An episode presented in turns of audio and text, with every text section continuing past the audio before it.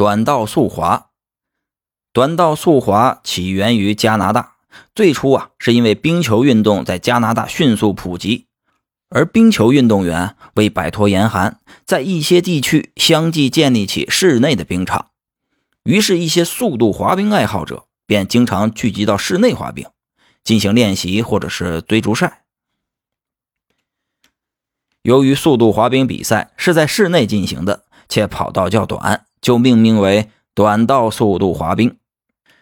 比赛的时候，这小手一背，仿佛大爷遛弯的姿势，可是不要小看呐。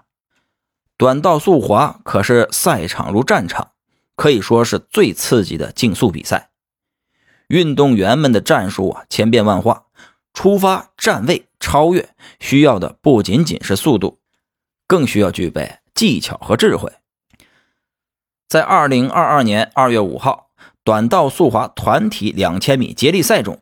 中国队夺取了金牌，在历史上为中国队夺取冬奥会首金的是我国短道速滑名将杨洋。